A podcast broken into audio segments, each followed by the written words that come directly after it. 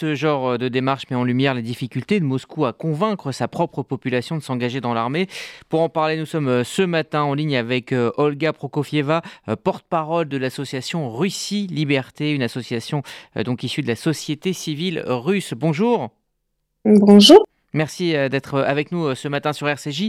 Alors, si Vladimir Poutine doit aller recruter des militaires étrangers pour faire cette guerre, est-ce que qu'est-ce que cela dit en fait de la motivation des Russes à aller prendre les armes pour se battre en Ukraine? Bah, c'est déjà ce qu'on constatait depuis le début de la guerre, c'est la difficulté que le régime poutinien a de recruter des soldats.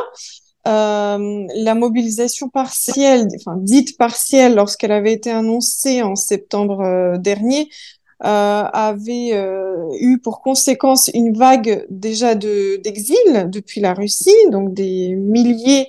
Les, les, enfin, certains statistiques parlent jusqu'à même un million de Russes exilés.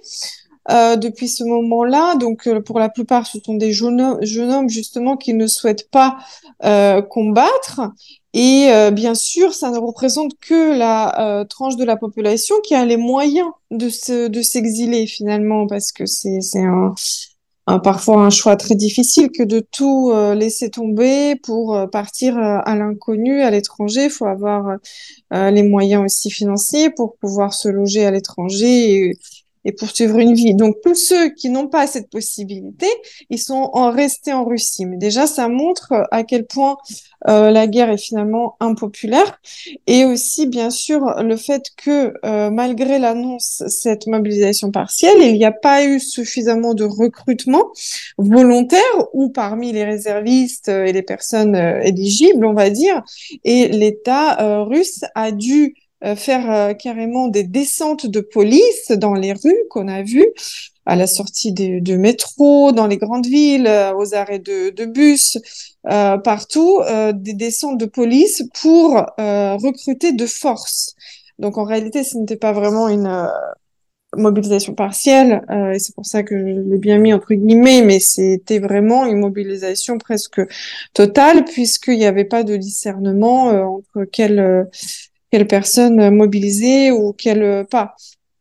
Et donc on voit euh, aussi l'autre volet, c'est que parmi les jeunes gens euh, mobilisés, euh, beaucoup sont pas du tout motivés sur le terrain, euh, sur le, champ de bataille, sur sur le front, et on voit beaucoup de voix qui s'élèvent de combattants qui disent manquer d'entraînement, manquer de d'équipement ce qui montre aussi le, le faible, euh, la faible anticipation et euh, le, la faible motivation de ces euh, combattants, de ces soldats, puisqu'ils ils préfèrent se plaindre et demander à tout prix le retour le retour dans le pays plutôt que, plutôt que d'aller mmh. combattre. Mmh. Euh, on a aussi euh, beaucoup parlé euh, des sommes proposées par le Kremlin aux Russes pour aller combattre, avec bah, comme conséquence d'avoir sur le terrain en Ukraine des militaires russes venus de régions les plus pauvres du pays. Complètement, complètement. Dès le départ, les régions les plus euh, touchées par la guerre euh, en Russie en termes de, soldats recrutés étaient euh, les régions les plus pauvres, par exemple la Bouriatie, qui a été considérablement impactée.